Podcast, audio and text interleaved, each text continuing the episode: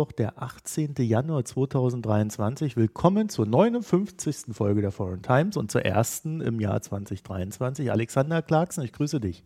Hi, hi, wie geht's? Alex, schön, dass du wieder da bist. Wir haben uns ja hier eine kleine Auszeit äh, gegönnt oder gönnen müssen. Zumindest in Sachen äh, Russland, Ukraine wollten wir ja auch mal erstmal gucken, wie sich das jetzt so auslässt. Und jetzt haben wir wieder so ein Thema, was vielleicht in der Öffentlichkeit steht, aber nicht so diskutiert wird, wie es sollte, zumindest in Bezug auf Deutschland. Aber bevor wir dazu kommen, Alex, wer bist du und was machst du? Hi, äh, mein Name ist Alex Clarkson. Ich bin äh, Lecturer, sprich Dozent für European und International Studies und mein Fokus ist zum Teil auf Deutschland, auf Diaspora in Deutschland. Das ist die Hälfte meiner Arbeit, ist Diaspora, Einwanderung und Migrationspolitik in der EU und Deutschland. Die andere Hälfte ist eben die Militarisierung der europäischen, gerade der EU-Brennsysteme und wie das die EU und unterschiedlichen EU-Staaten in Konflikte reinzieht oder wo sie durch solche Prozesse auch in, in Kriege äh, mitmachen müssen oder, oder wollen oder reingezogen werden. Wir wollen heute mal wieder einen Blick in die Ukraine werfen und auf den Kriegsverlauf. Sicher auch, weil uns eine veränderte Lage droht oder eigentlich auch schon da ist eine neue Lage. Alex, man hatte im Herbst 2022, das ist ja jetzt schon ein paar Monate her, vor allem in Deutschland irgendwie so den Eindruck, läuft ja ganz gut für die Ukraine, haben wir ja genug getan, die haben da das Land zurückerobert. Ja, die Russen rennen weg, Ne? Also fliehen teilweise panikartig und eigentlich haben wir ja jetzt alles richtig gemacht und ja, die Russen, die kriegen ja nicht mal ihre Leute da ausgebildet. Läuft schon.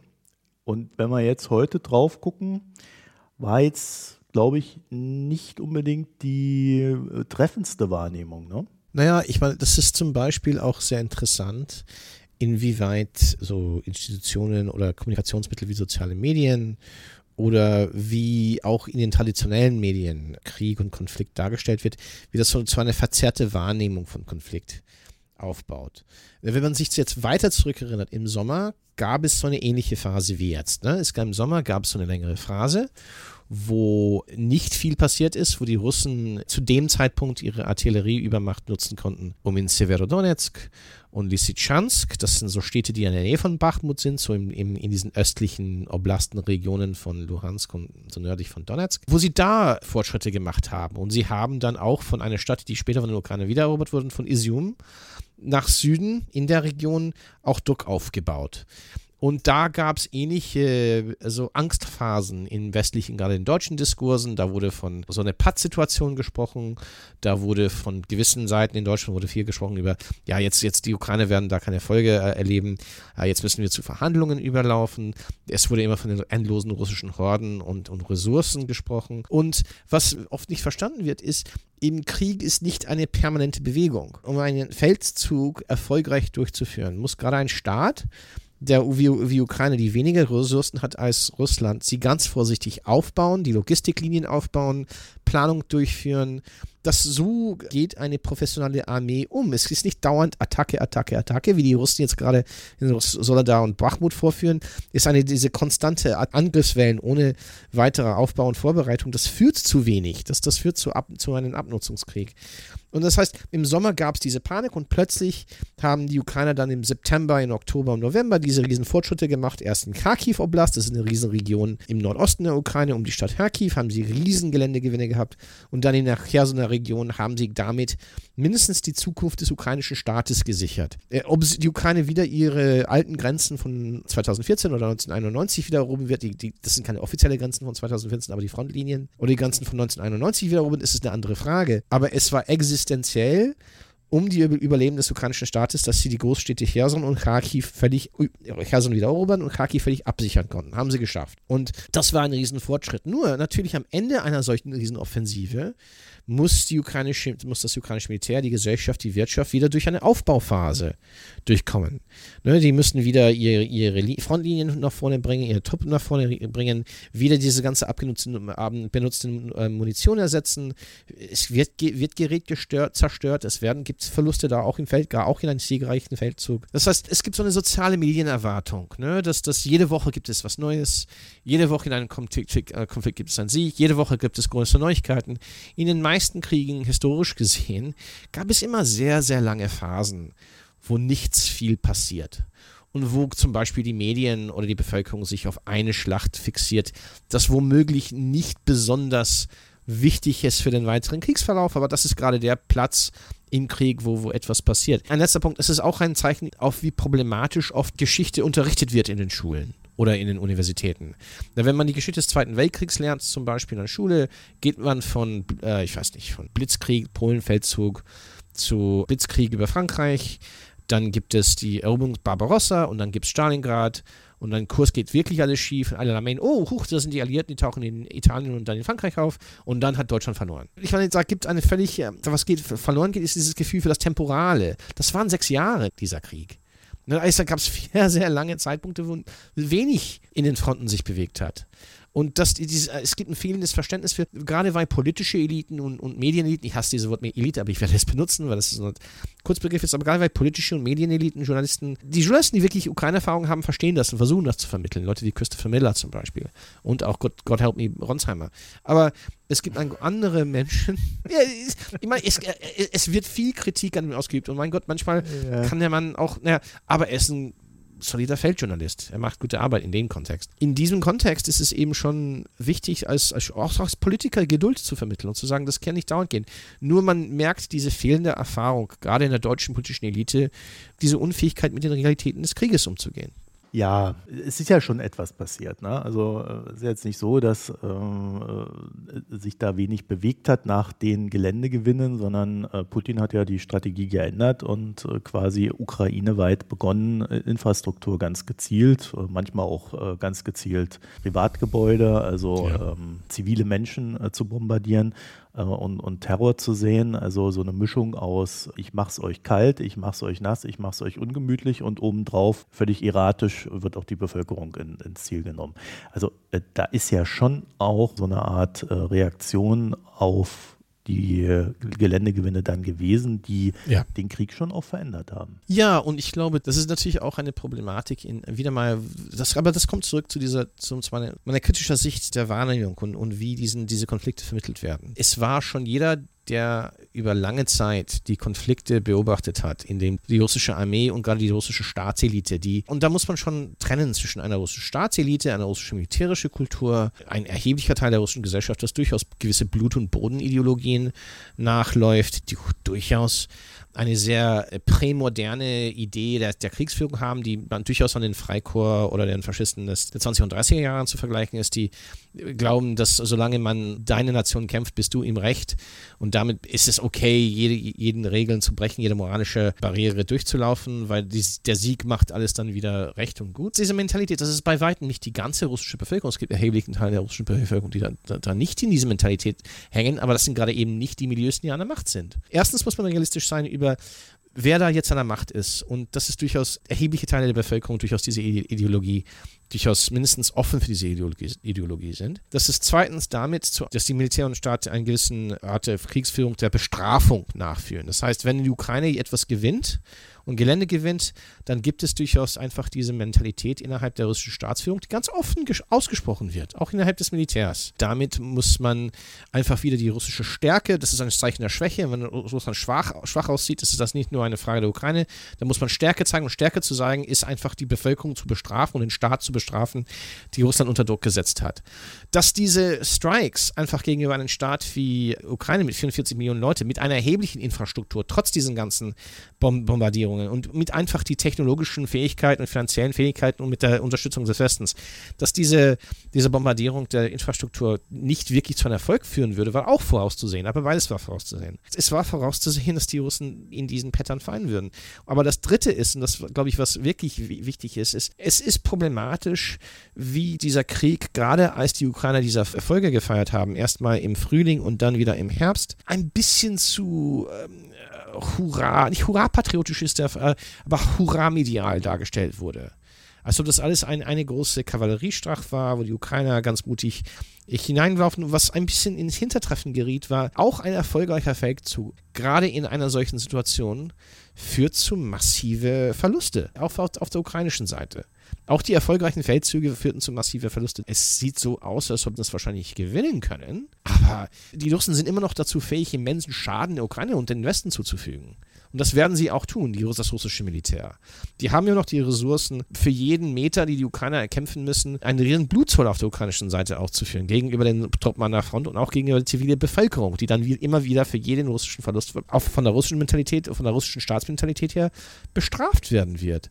Mhm. Und das heißt, es gibt einen fehlender Bezug zu den, zu einfach den Opfern. Und das heißt, man hat so eine ganz komische Gemütsänderung, gerade in der deutschen Berichterstattung, von massiver Optimismus zu, zu massiver Pessimismus. Und was fehlt, ist ein bisschen Realismus, wo man irgendwo dazwischen landet und durchaus ein Gefühl dafür hat, dass die Russen jetzt nicht, zwar nicht im Vorteil sind, wenn es um die Frage geht, um das Überleben des, des ukrainischen Staates. Ich glaube, dieser Krieg ist schon gelaufen. Mit Kharkiv und Cherson ist dieser Krieg gewonnen. Aber jetzt kommt jetzt die genauso wichtige Frage. Ja, und die Beendigung des Krieges. Ne? Ja, also, und die also Beendigung des Krieges. Und Beendigung des Krieges, das ist ja auch eine Frage, die wirklich nicht durchdacht wird. Es ist durchaus möglich, dass auch die, die Russen vielleicht zwei, drei Feldzüge noch verlieren sich aber dann hinter Frontlinien verschanzen, wo die Ukrainer es viel, viel schwieriger haben. Es ist ja natürlich das Paradoxe, je, je kürzer die Frontlinien und kleiner das Territorium ist, das die Russen verteidigen müssen, desto leichter wird es möglich sein für die Russen, dieses Territorium zu verteidigen. Das ist das Paradoxe. Die sind immer noch überdehnt über sehr, sehr lange Frontlinien, wo die Ukrainer natürlich sehr, mehrere äh, Möglichkeiten haben, da durchzustechen und dann, die Ukrainer werden nicht aufhören, kinetisch zu kämpfen, sozusagen im vollen Feldzugsmodus zu kämpfen, bis mindestens Saporizhia und der Dnieper Dnipro in völliger ukrainischer Kontrolle sind. Es gibt da ja einen Ausweg, Alex. Ne? Ja. Äh, und der wäre, dass die Ukrainer vermehrt innerhalb Russlands Angriffe fahren oder Dinge zerstören. Und äh, da, da geht ja bei den Deutschen gleich die, die rote Linie hoch. Ne? Das ist, worauf ich, ich deuten würde. Das Risiko ist, ich glaube, der Krieg wird in diesem Modus, wie wir es jetzt kennen, so weitergehen, bis die Ukrainer Zaporizhia und, und, und den, den Dnipro, südlichen Kherson wieder erobern. Das wird so weitergehen. Das wird, ich glaube, schon eventuell passieren. Nur, wenn plötzlich die Frontlinien verkürzt werden, die Russen vielleicht nur eine Linie zwischen Berdjansk und Bachmut und, und Kremina und Swatow verteidigen müssen, dann plötzlich sind die Zahlen für die Russen wieder im Lot. Das ist eine viel kürzere Frontlinie, das ist schon in mehreren Punkten schon sehr, da sind sie so tiefst verschanzt. Es ist durchaus möglich, dass die Ukrainer vielleicht die wichtigen Territorien wieder, wiederum, aber die Russen nicht in den Frieden gezwungen werden. Mhm. Und dass man da eher faktisch in eine Situation landet, wo es weder Frieden noch Krieg ist. Und da dieser Szenario, den du gerade meintest, wo die Ukrainer dann aus Frust um die Russen endlich von, aus ihrer Sicht zur Vernunft zu zwingen, Operationen ausweiten. Diese Operationen sind schon da. Es, sind, gibt schon ukrainische Spezialkräfte in Krim und Russland. Das, das läuft jetzt schon alles. Das verstehe ich auch nicht. Da gibt es diese Debatte in Deutschland, auch die Ukrainer dürfen nicht auf russisches Territorium, die Ukrainer sind schon da. Ja, gut, also äh, weißt darüber beschweren sich ja nicht mal die Russen selber, dass die Ukrainer das machen. Ähm, das, yes. Denen ist das ja völlig klar, dass die sich im Krieg befinden. Aber äh, das ist natürlich ein ganz äh, wichtiger Punkt, weil was ich damit vor allen Dingen meinte, ist, dass man ja die russische Armee dann quasi zwingt, auch innerhalb Russlands ihr, ihre äh, verschiedenen Stellungen zu beziehen und sich auszufächern, weil sie ja Angst haben müssen, dass die Ukrainer nach Russland reingehen. Aber das ist der logische nächste Schritt. Die Ukrainer werden nie eine offene Offensive auf russisches Territorium durchführen. Aber was zu, zum jetzigen Zeitpunkt abläuft auf russisches Territorium, sind kleine ukrainische Gruppen Spezialkräfte, Drohnenkrieg. Das sind oft Gruppen höchstens vier, fünf Leute. Das ist alles bekannt. Da ist kein Mysterium drin. Das sind kleine Grüppchen, die da hier und da Sabotagearbeit machen oder Drohnen fahren oder Sachen ausspionieren. Und das ist natürlich auch eine Frage, die wir vielleicht später besprechen müssen. Dieser, dieser Krieg erzeugt immenser Druck, das auch destabilisierend schon jetzt, der wird destabilisierend sich auf Russland wirkt. Und wenn Russland chaotischer wird, gibt es da ist durchaus Möglichkeiten für die Ukrainer in größeren Verbänden verdeckt in Russland zu arbeiten. Das sind 20, 30, 40 Leute die viel, viel tiefer im russischen Territorium sich bewegen. Und das ist natürlich so ein Risiko, wenn der nächste erfolgreiche Feldzug für die Ukraine, auch wenn es erfolgreich ist, für den jetzt immens auch wieder mal Verluste, ein Blutzoll für die Ukrainer durchführen. Und dann, wenn sich die Frontlinie verkürzt im Osten, und die Russen keinen wirklich katastrophalen Niederlage erleben. Ich meine, wenn dieser Krieg zu Ende gehen muss, müssen die Russen irgendwann mal auch eine katastrophale militärische Niederlage erleben. Sowas wie Tsushima. Ich will Stalingrad jetzt nicht zitieren, aber du weißt, was ich meine. Ne? So ein, ein, ein, irgendetwas, was, wo, wo wirklich ja. es den Russland klar gemacht wird, dass wenn es so weitergeht, gibt es keine russische Armee mehr in eine, in eine funktionsfähige Zukunft. Das ist durchaus vorstellbar. Das kann ja eigentlich nur etwas auf der Krim sein. Ne? Das kann Krim oder vielleicht die Rückkehr und Donetsk. Ich kann, ihr wisst, was, das ist dann sind wir so im Bereich des Science Fiction, über wie das ablaufen muss. Aber das Problem ist, ich kann mir eher eines Szenarios vorstellen, eher plausibel ist, die Ukrainer durchaus einen riesen Erfolg haben, durchaus diese die letzten Kernterritorien wiedererobern. Die Territorien, die die Ukrainer jetzt haben, schon sichern die, die Zukunft des ukrainischen Staates. Aber es gibt noch zwei Kernterritorien, Saporizhia und Oskerson, die zum Kern des ukrainischen, der ukrainischen Gesellschaft gehören. Und die Ukrainer werden nicht aufhören. Dann sind die Russen aber nicht mehr überdehnt, dann haben sie viel, viel kleinere Frontlinien. Ist es leichter, die Krim zu verteidigen, ganz ehrlich gesagt, aus dieser Insel, halben Insellage. Und dann gibt es keinen Frieden, dann gibt es keinen Krieg, dann sind die Ukrainer gefrustet, die Russen bombardieren weiter, die russische Armee, äh, Putin ist diesen Gedanken gefangen. Nächstes Mal gibt es dann plötzlich doch einen Erfolg. Ne? Und er wird immer wieder versuchen, bis es völlig klar gemacht wird, dass die russische Armee nicht mehr funktionsfähig ist, wenn es so weitergeht. Aber dazu gehört ein, wirklich eine katastrophale Niederlage und nicht so ein inkrementaler ukrainischer Sieg, das mehr Territorien einnimmt, aber wo die Russen dann immer noch sich zurückziehen können und sich irgendwo halten können. Wahrscheinlicher ist es ja, dass es auf eine heiße Grenze dann hinausläuft. Ne? Also selbst wenn man einen Friedensvertrag in irgendeiner Form hinbekommen sollte, äh, was ich jetzt nicht für sehr wahrscheinlich halte aktuell, hätte man eine Grenze in Europa äh, über die Ukraine, die quasi richtig geschützt werden müsste. Ja. Also äh, auch darüber habe ich jetzt so gefühlt recht wenig bisher gelesen und gehört, wie man sich das eigentlich vorstellt, weil ehrlich gesagt so in den deutschen Debatten, die will ich vielleicht auch an der Stelle betonen, wirklich sehr stark differieren von denen im angelsächsischen Raum. Oder im italienischen englischen und französischen Raum, ganz ehrlich ja. gesagt. Also. Ja, alle anderen. Es ist ein sehr deutsches Phänomen. okay, gut, dann lassen wir es. Es ist ein sehr deutsches Phänomen. Aber da macht man sich wesentlich weniger Illusionen, was diese Nachkriegszeit betrifft. In Deutschland äh, hängt man doch sehr dieser Idee nach, ja, dann gibt es einen Frieden und dann ist Frieden, dann ist quasi alles wie vorher. Aber ja, genau, genau, das ist extrem unwahrscheinlich, oder? Aber das ist für mich mein Kernkritikpunkt. Auch an angelsächsische. Komischerweise sind die Debatten in Frankreich im italienischen, im italienischen Raum komischerweise am zynischsten und damit am realistischsten. Aber ich, ich würde auch sagen, die Probleme über die Nachkriegszeit und die, eine fehlende Nachkriegsstrategie da sind ähnliche Probleme im angelsächsischen Raum, aber die gehen in eine andere Richtung. Das Problem im deutschen Raum ist, dass oft kriegt man das Gefühl, diese Idee, die Ukrainer werden gewinnen. Hoffentlich mindestens, wir werden die Ukraine hundertprozentig unterstützen, bis jetzt mindestens die, die, die Frontlinien von 2014 erreichen. Und dann gibt es oft ein, so, ein, so ein Gewinsel über naja, Krim und dann Donetsk. ja, und das ist echt, echt, und das ist, wo ich Angst habe vor diesem Szenario, wo die Ukrainer dann schon das eigentlich dahin so in der Nähe davon kommen, von der ganzen Linie von 2014, und dann merken alle, oh, Krieg ist immer noch nicht zu Ende, die, die Russen hören nicht auf.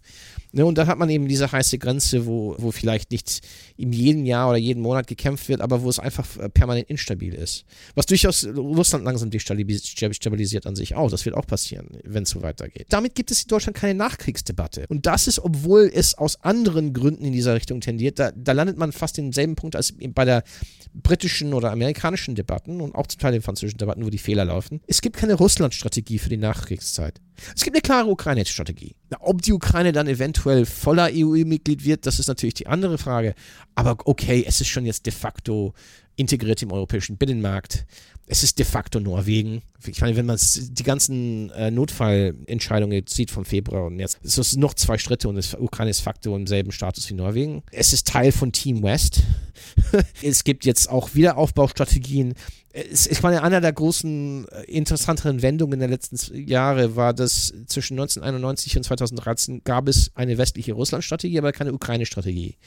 Jetzt gibt es eine Ukraine-Strategie die ich unterstütze und die ich denke durchaus sehr gut durchdacht ist. Und es gibt jetzt viele Kontakte auf jeder Ebene mit der ukrainischen Gesellschaft. Ich glaube, die meisten westlichen Diplomaten wissen genau, mit wem sie es zu tun haben. Das entwickelt sich. Und auch schon, und da muss ich zugeben, wir sprachen von ukrainischen verdeckten Operationen in Russland. Das wird jetzt auch ein weiteres Problem. Das wird aber auch besprochen im Westen. Mindestens im angelsächsischen, französischen, italienischen Westen wissen alle Bescheid, dass die Ukrainer jetzt Spezialkräfte und Geheimdienste haben, die wirklich auf einem Niveau sind von Israel, wenn es um die Einstellung geht gegenüber den Feind, wie man damit umgeht.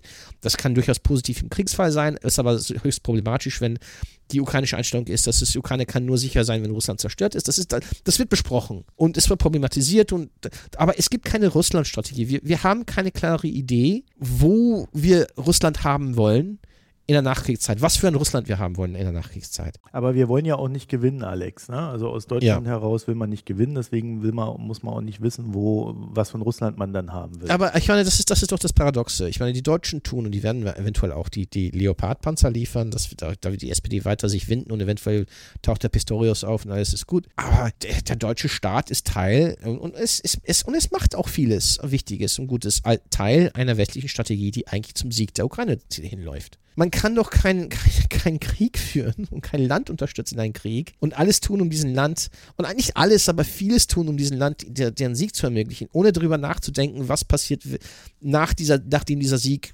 durchgeführt ist gegenüber diesem Gegner, der auch der strategische Gegner Deutschlands und des Westens ist, ist, ist der russische Staat. Nicht das russische Volk, ist der russische Staat. Das muss man immer natürlich differenzieren. Und wir haben keine Nachkriegsstrategie für ein unstabiles Russland. Ich würde eine Sache einwerfen. Also normalerweise würde man ja sagen, ja gut, die werden das schon haben, äh, aber sie werden es natürlich nicht kommunizieren. Aber so die Vergangenheit hat uns gelehrt, dass dieses, na, die werden da schon was haben, tatsächlich real nie da ist. ich würde passiert. eher sagen, und das ist, das ist, was mich nervös macht, und ich glaube nicht nur mich, viele Kollegen, ist auf zum Beispiel auf der deutschen Seite.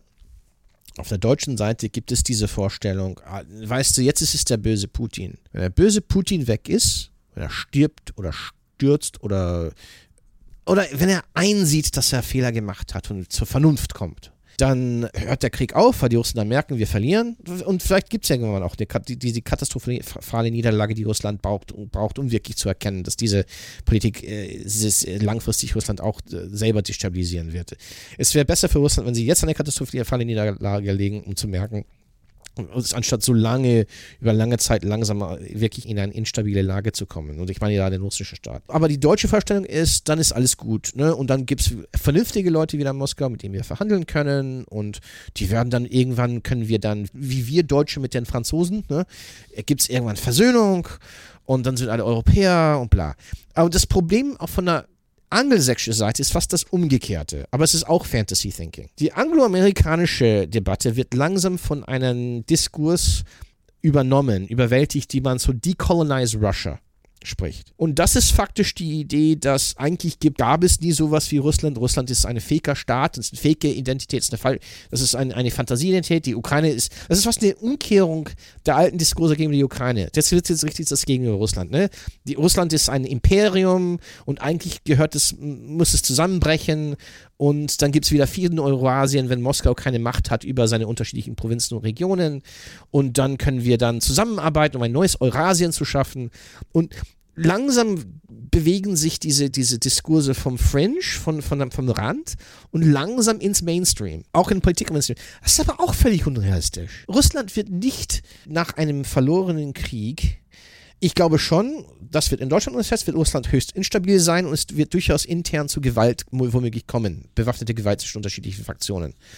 Aber es wird nicht wie die Sowjetunion in klare Grenzen. Ich meine, die Sowjetunion hatte die Republiken. Die USS, UdSSR bestand aus Republiken, die klare Grenzen hatten und Verwaltungen und regionale Eliten innerhalb der ukrainischen SSR gab es schon eine Staatselite, die durchaus lange geschielt hat über Autonomie und sowas, auch innerhalb der kommunistischen Partei der Ukraine. Es gibt nicht solche klare Grenzen, in denen Russland zerfallen wird. Das heißt, Nein, es gibt ja nur Russlands atmende Grenzen. Ne? Es gibt keine deutsche Russlandstrategie für nach dem Krieg. Und die, diese Russlandstrategie über Decolonize Russia hat nichts mit den machtpolitischen Realitäten Russlands zu tun. Es ist ein Fantasiegebilde. Also, ja, die Russen brechen zusammen und dann gehen sie wie die Mongolen weg. Dann verschwinden sie wieder. Das wird auch nicht passieren. Sorry, Leute. Nee, doch, es könnte ja sogar passieren, dass dann äh, jemand kommt, der noch viel intensiver an diesen Krieg glaubt. Ne? Also das äh, würde ich jetzt nicht ausschließen bei der aktuellen Es gibt Lage. ganze Machtstrukturen, die sich seit 2014 ausgebildet, 2013 ausgebildet haben. Prigozhin ist ein so eine Figur, aber nicht der einzige. Nehmen wir Prigozhin, das ist der Chef von Wagner. Das ist jemand, ich, ich vergleiche ihn mit jemandem Wallenstein. Ne, ich fand das ein, ein, ziemlich guter Vergleich, weil, weil Wallenstein wird oft, oft in der deutschen Historiografie miss, missverstanden. Wallenstein war eigentlich eine Figur, ein bisschen außerhalb des Establishments war, aber er war auch selber Adliger und er wollte ins Establishment rein. Er wollte nicht den Kaiser stürzen oder eine Revolution durchführen. Nee, er wollte sich einfach eine eigene Machtstruktur aufzubauen, sodass er zur Spitze des Establishments hochkommen kann. Und das ist eben Prigozhin. Prigozhin will nicht Putin stürzen, aber er, er ist so ein Ex-Gangster, der sich viel Geld gemacht hat, viele Kontakte aufgebaut hat im Militär und seine unterschiedliche Kontakte geballt hat um dies, diesen Söldnertruppe, die eigentlich keine Söldnertruppe ist. Ist mehr und mehr verwoben mit den regulären Sicherheitsstrukturen. Ist gleich manchmal in manchen Fällen mehr die iranische revolutionäre Garde an als eine klassische Söldnertruppe. Und jetzt will er dann übernehmen. Aber Prigozhins ganze Macht ist auf endlosen Krieg aufgebaut. Wenn die Kriege aufhören und Russland ein stabiles Verhältnis hat mit seinen Nachbarn, gibt es kein Geld und keine Arbeit mehr für seine Machtstruktur. Da gibt es genau wie die iranische Revolutionsgarde. Wenn Iran eigentlich stabile Verhältnisse hätte mit seinen Nachbarn, hätte die iranische Revolutionsgarde viel weniger zu tun, viel weniger Anspruch auf Geld und Macht und Schmuggelerlöse und so weiter und so fort. Das heißt, es gibt eine ganze Truppe von Leuten in Russland, die jetzt durch diese Kriege zu Macht und Geld gekommen sind. Und das ist auch schwer in Deutschland zu vermitteln, dass es durchaus Menschen in einen Krieg gibt, die Interesse im endlosen Konflikt haben. Prigozhin ist nicht der Einzigste. Und ich meine, da muss man sich vorstellen, okay, stellen wir mal vor, die Russen verlieren und es bricht der russische Staat zusammen. Typ wie Prigozhin verschwindet nicht. Nee, er wird einfach seine bewaffnete Möglichkeiten benutzen, um so weit wie möglich seine eigene Machtstruktur zu erhalten. Er will nicht irgendwie König von Sibirien sein oder, oder, oder Erzog, Erzherzog von Pskov.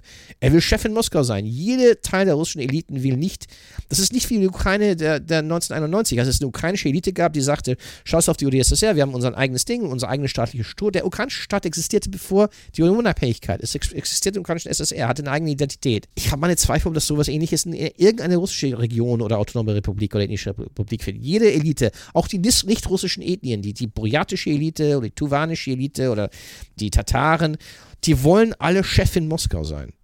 Die wollen nicht Chef von Kasan sein. Aber kommen wir mal zurück äh, zum aktuellen Denken äh, in, in Russland. Äh, also wir haben ja Blut und Boden, haben wir schon angesprochen. Das ist aber auch kombiniert mit einer sehr starken Opferbereitschaft. Ne? Ja. Also natürlich rennt der Putin da jetzt nicht an die Front und opfert sich selber, ja, sondern äh, er, er ist ja quasi die Verkörperung des russischen Volkes und, und opfert dann in dem Sinne sein Volk, was ihm natürlich auch bei jeder einzelne Mensch tut ihm da sehr weh. Aber äh, das ist ja ein grundsätzliches Denken, das nicht dadurch durchbrochen wird, dass man mit ihm verhandelt, weil er ja erstmal an einen Punkt gebracht werden muss, an dem er äh, erkennt, dass das Opfern nicht mehr die gangbare Art und Weise ja. ist.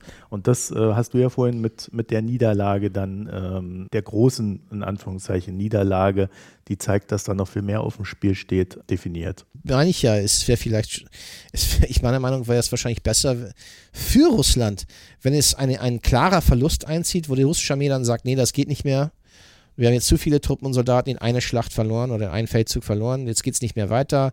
Das ist, dass es zu dieser Erkenntnis kommt, wie in Teilen des französischen Militärs 1958, 62. Ich meine, das ist das ganz Interessante mit, und ich komme dazu, weil ich glaube, das ist ein sehr wichtiger Vergleich. Einer der besten Vergleiche, das, das, ich finde schon interessant, dass es die geschichtlichen Debatten in Deutschland oft um sich an vorbei an imperiale Geschichten der Nachbarländer, dass es kaum Kenntnisse gibt, die durchaus hilfreich wären, über solche, eine solche Krise nachzudenken, über einen kolonialen Imperialkrieg. Aber es muss zu einem Punkt kommen, wo relativ ein kurzer Schock wie Tsushima kommt, wie die russische Verlust der russischen Flotte gegen Japan in 1904 oder einfach die katastrophalen Verluste, die französische Armee trotz Siege in die Schlacht Algiers erlebt hat, in 58 und so weiter und so fort. Es muss zu einem Punkt kommen, wo die Militärs selber sagen, so geht es nicht weiter und wenn wir so, so weitermachen, bricht alles zu Hause zusammen, weil wir nicht mehr die Macht haben und die Fähigkeit, die Stabilität innerhalb Russlands zu wahren. Und das kann man, man kann sehen, deswegen meinte ich ja, habe ich vorhin von Prigozhin anderen gesprochen, man kann sehen, wie für jemand im regulären russischen Militär jemand wie Prigozhin in der Bedrohung ist. Weil das ist der alte militärische Establishment und jetzt gibt es diese neuen Leute, die hochkommen. Man muss einfach diese Stimmen bestärken, aber die, um, so dass sie zu diesem Punkt kommen, müssen sie wirklich knallhart verlieren. Katastrophal verlieren. Ist da dieser Krieg überhaupt groß genug? Ja, das ist eben die Frage. Ne? Ich meine, in, inwieweit muss die Ukraine die Fähigkeit haben, wirklich auf allen Fronten zu schlagen? Aber es ist natürlich ein, ein Reason Ask für die Ukraine, weil jeder von diesen Feldzüge werden dann große Verluste haben. Und zweiter Punkt ist, wenn es um die um, Opferbereitschaft der russischen Bevölkerung geht, da hast du völlig recht. Und das ist eben das ein Problem. Man muss, das ist ein Land von 100, ja, sagen wir 130, weil jetzt mit Zensus eine Überschätzung, 135 so konservativ gesagt. Das heißt, innerhalb dieser russischen Bevölkerung gibt es auch 10 Millionen von Menschen, die sowas ähnlich wie die putinsche nationalistische Blut- und Bodenideologie ihre Identität darauf aufgebaut haben. Nicht nur ihre Identität, aber ihre gesellschaftliche Stellung. Wenn du Polizist bist oder aus einer Offiziersfamilie oder Teil der, des Beamtentums oder in ein, ein privater Geschäftsmann oder Geschäftsfrau bist, dass, dass das Militär oder diese neuen Söldnertruppen an denen Geld verdienst und verkaufst, es gibt ganze Strukturen oder ein, jemand, der loyal ist gegenüber der orthodoxen, russisch-orthodoxen Kirche. Das, es gibt auch ein liberales Ende der russisch-orthodoxen Kirche, aber das ist eine der ersten Sachen, die 2012, 2013 verhaftet wurden und ans Amtsrande der Gesellschaft gedrängt wurden. Und da muss man auch realistisch sein, dass ein großen Teil der Bevölkerung ist, dass dies, dies, diese Ideologie von, von Putin so mehr oder minder teilt. Wenn nicht in den Details, mindestens die Idee, dass es ja ein existenzieller Kampf geht, ist um die Existenz Russlands und des russischen Volkes. Und das natürlich untermauert wird, weil wenn Menschen in den USA oder England sagen, ja, decolonize Russia, break up the Russian Empire, da kann, kann, kann russische Seite sagen, oh, ne, ne, die wollen uns, uns auseinandernehmen. Auch wenn, sagen wir, auch wenn Pi bei Daumen sind das nur 23 Millionen Leute. Ne? Dann wird man innerhalb dieser Zahl immer noch mehrere hunderttausend Leute finden, die dazu bereit sind, sich zu opfern. Mhm. Das ist genug, um so einen Krieg weiterzuführen, auf brutalste Art und Weise, wo man genug motivierte es gibt viele unmotivierte Leute, die dann desertieren oder nicht besonders effektiv kämpfen, aber es, da werden sie genug motivierte Leute finden. Und der letzte Punkt ist, das ist nicht nur ein russisches Phänomen. Ich habe vorhin die Franzosen gemeint. Japan und jeder europäische Staat, der eingesehen hat, darunter auch Deutschland, dass diese imperiale koloniale Gesellschaftsmodell nicht mehr zukunftsfähig ist und am Ende den eigenen Stand der Gesellschaft genauso schadet und am Ende destabilisiert als die Gesellschaft, die man eben kolonisiert. Jeder von diesen Staaten ist nur dazu gekommen, weil sie es verloren haben. Katastrophal. Mhm. Die Franzosen sind nur aus Algerien rausgezogen, nicht weil sie de Gaulle oder andere plötzlich gemerkt haben, ach nee, Kolonialismus, Imperialismus ist schlecht. Guck mal, was die denn gemacht haben, nachdem sie aus Algerien rausgezogen sind. Da haben sie France Afrique gemacht. Und dann eine andere Form von Kolonialismus, Imperialismus im Westafrika. 70 Jahre waren noch weitergeleitet bis in den letzten paar Jahren. Aber die sind nur aus Algerien rausgekommen, weil sie anfingen zu verlieren. Und weil es anfing und weil dieser, diese Verluste langsam diesen französischen Militär so am Rand gedrängt haben, dass die anfingen, in den, direkt in der Politik in Paris zu intervenieren. Da, da war ein Putsch, wo die Fallschirmjäger Korsika übernommen haben, 58. Algiers, nicht nur Algiers, aber auch Korsika. Ne? Und äh, kurz davor waren in Paris zu landen und dann wurde de Gaulle zum Präsidenten gemacht, also, um die, die zu besänftigen. Und dann musste er sie dann ein paar Jahre später dann brutal unterdrücken, weil daraus entstand eine Terrorismusbewegung. Portugal ist nur aus Mosambik und Angola ausgezogen. 1974, das ist nicht in der, in der fernen Vergangenheit, 1974, weil sie anfingen zu verlieren, weil sie nicht mehr konnten und Portugal langsam zusammenbrach. Großbritannien hat, ist aus Irland rausgegangen, weil es nicht mehr konnte. Es hat den, gerade den Ersten Weltkrieg gestemmt. Es hat erkannt, dass es einen endlosen Guerillakrieg in, in Irland äh, erleben musste, dass das durchaus Riesenschaden zur europäischen Gesellschaft durchführen können. Haben die Briten gesagt, okay, wir ziehen uns zurück zu Nordirland. Da haben wir mindestens Unterstützung der Bevölkerung und ihr könnt den Rest haben. Aber gerade wenn wir über diese Opferbereitschaft und die dahinterstehende Ideologie sprechen, dann ist das ja tatsächlich etwas, was jetzt nicht dafür spricht, dass man das in einer absehbaren Zeit oder einem absehbaren Zeitraum erreichen kann, dass es dieses Einsehen gibt. Ne? Also wir können ja auch mal auf die US-amerikanischen Kriege denken. Das hat dann auch immer ein anderer Präsident machen müssen, äh, die zu beenden. Nehmen wir den amerikanischen Präsidenten in Vietnam. Ne, die USA hat bis zur Tet-Offensive immer weitere Truppen reingeschickt, weil sie glaubten, wir müssen nur mehr und mehr eskalieren, mehr und mehr Truppen reingehen, mehr. Die Amerikaner nannten sie Vietcong töten, was natürlich ein rassistischer Begriff war. Und das wird so weitergehen. Und obwohl die Vietnamesen, Nordvietnamesen und NLF in Südvietnam die Z-Offensive verloren haben, faktisch gesehen. Es war militärisch gesehen eine Katastrophe. Die Amerikaner haben so viele Verluste gelegt und der, der Krieg hat sich so tief in den südvietnamesischen Städten verlagert, dass es die Amerikaner zum Erkenntnis zwang, wird, das geht nicht weiter. Und dann gab es diese ganze Massenprotestbewegung in den USA, diese Destabilisierung der, der USA in den späten 60er Jahren. Das auch, wo das auch eine wichtige Rolle spielte. Und natürlich musste dann der Nixon ein, reinkommen, der natürlich das, der knallharte Rechte war, am Ende wie de Gaulle umgedreht hat und gesagt, okay, jetzt müssen wir aus Südvietnam raus, um die amerikanische politische Macht und Stabilität und, und Großmachtsansprüche weiterzuhalten. De Gaulle war eigentlich Nixons politischer Held, auch in dieser interessanten Nebenfakten. Ich glaube nicht, dass es so fließend in Russland passieren wird, aber guck mal Russland an. Ich meine, Russland ha hat am Ende den Krieg gegenüber Japan aufgegeben, nachdem sie Tsushima verloren haben, ihre Flotte verloren haben. Das ist eine katastrophale Niederlage. Bis heute keinen Friedensvertrag. Genau, die, Kur die Kurilinseln, das steht immer noch offen. Es muss ein katastrophaler militärischer Schock an den Russen ausgeübt werden, um das Ganze zu Ende zu bringen. Und auf der anderen Seite, wenn dieser Krieg so weitergeht über Jahre an, an dieser östlichen Frontlinie sozusagen, dann werden die Ukrainer einfach, äh, weil die Ukrainer werden auch merken, dass die Russen schwächeln. Die Russen werden über Zeit schwächeln, wirtschaftliche Gesellschaft gesehen. Und äh, wenn das nicht zu, schnell zu Ende geht, werden die Ukrainer einfach mehr und mehr in, in Russland intervenieren. Direkt. Das ist auch nicht gut. Das fände ich, meine, ich würde verstehen strategisch, warum die Ukrainer mehr und mehr Truppen und Agenten und Operationen auf russischen Boden ab, abziehen werden.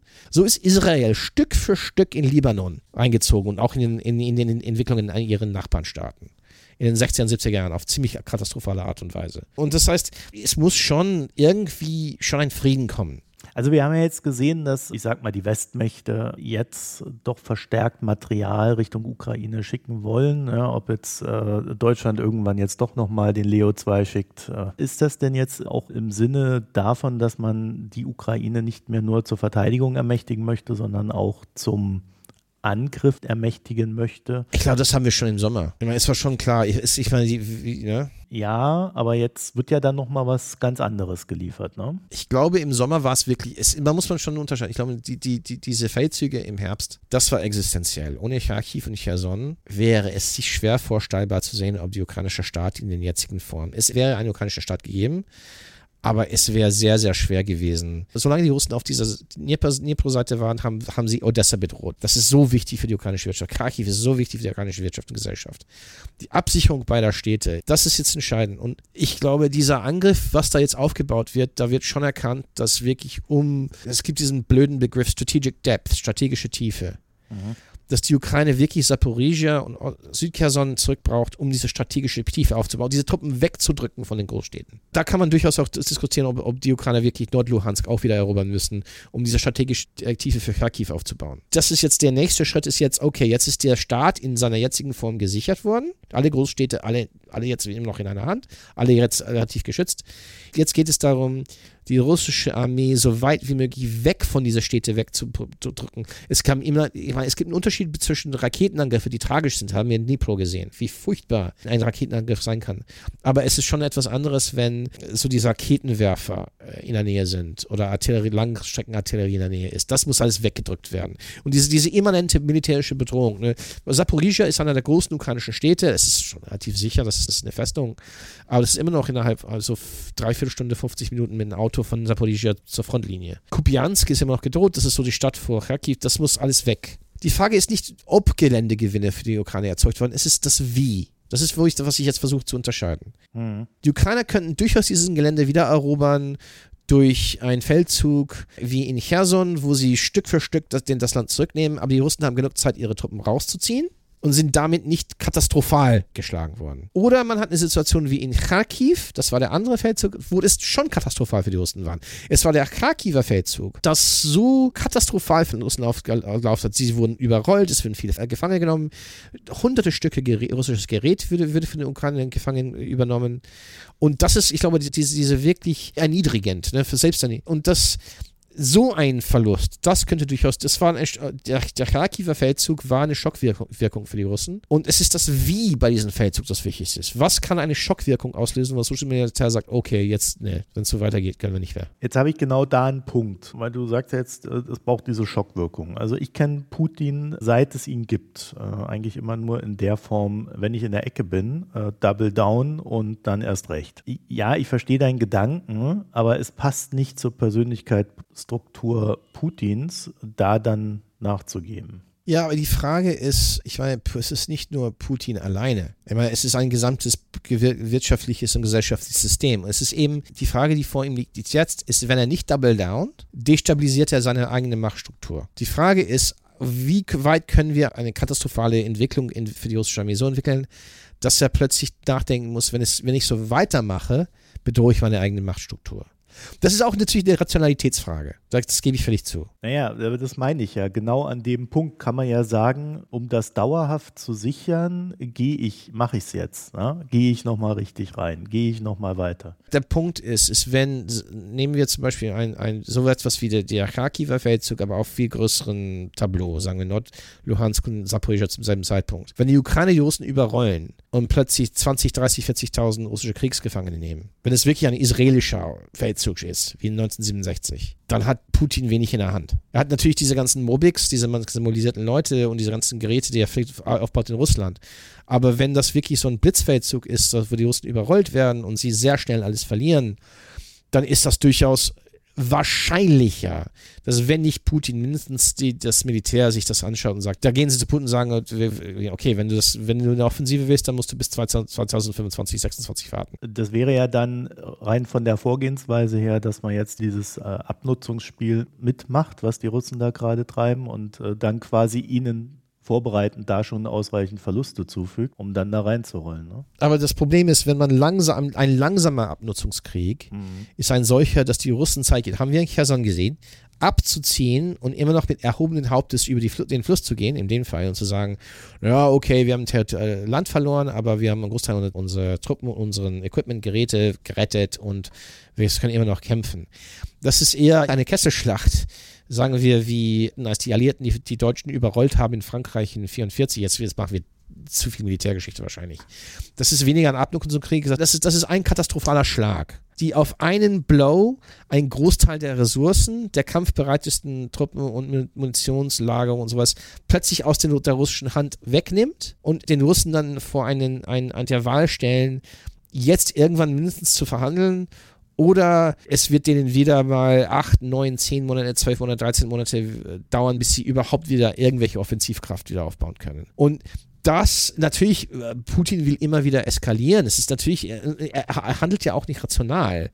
Ne, es ist ja auch das, das, was immer bei solchen Sachen vor sich gehen muss, man muss man immer einrechnen, dass, und da, da gebe ich dir recht, ne, da, da muss man immer einrechnen, dass er, obwohl alle ihm sagen, wahrscheinlich auch innerhalb der Elite jetzt sagen, wenn du das so weitermachst, wird es auch intern innerhalb Russland größere Schäden ausüben, geht er immer noch weiter. Da, auf dieser Möglichkeit müssen wir erleben. Nur ich finde, es ist wahrscheinlicher, dass mindestens das System, wenn nicht Putin selber, wenn sie in einer solchen katastrophalen Situation sind, wo sie plötzlich wie Kharkiv ein Großteil der Kampfkraft weg ist, und sie dann wirklich vor der Wahl sitzen und sagen, oh shit, äh, jetzt wir, wir brauchen wieder 300, 400.000 Leute zu mobilisieren. Das wird uns 10, 15, 20 Monate dauern, bis wir überhaupt eine Offensivkraft jetzt haben.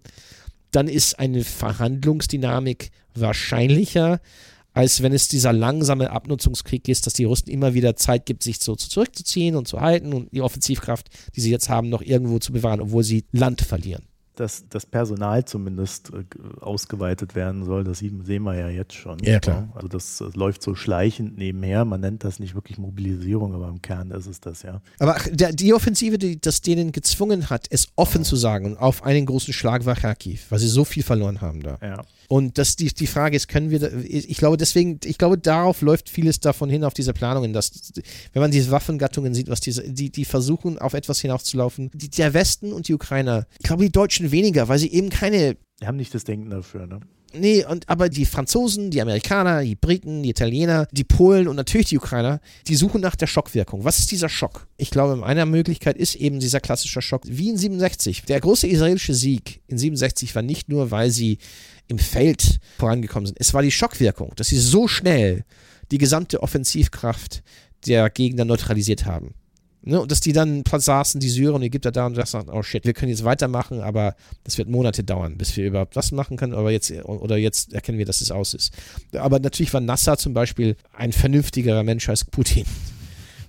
Ohne Frage. Sehr schöne Zitate von Nasser, die, die auch heute noch äh, exzellent äh, abspielbar ja. sind. Manchmal auch zu dieser Situation. Du, ich würde es an der Stelle eintöten. Was meinst du? Hast du noch was, was dir wichtig ist? Nee, ich glaube, das ist das Wichtige. Ich glaube, für mich ist das Wichtige, ist zu vorstellen, dass wir üben auf Russland Druck aus diese Vorstellung in Deutschland, dass man, man übt Druck aus, um einen Krieg zu gewinnen, aber dann der gegnerische Staat wird irgendwie plötzlich so sein, zur Vernunft kommen und alles wird okay und es wieder zu Stabilität finden.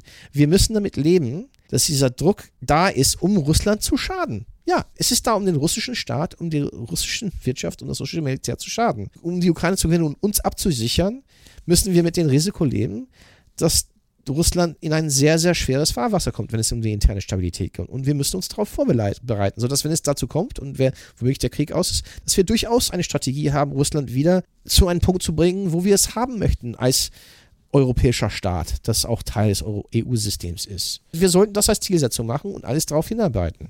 Also ehrlich machen. Ja, klar. Na, nicht, so zu, nicht so tun, als, als ja, genau. Ja. Da fehlt der Markus Söder mal, er sagt, das müssen wir uns mal ehrlich machen. Ja. Und mit diesem schönen Gedanken entlassen wir euch jetzt hier aus diesem Podcast. Vielen Dank fürs Zuhören, euch eine schöne Zeit und Alexander Clarkson, ich danke dir, dass du dir die Zeit genommen hast. Danke. Also dann bis bald. Tschüss. Bis heute. Tschüss.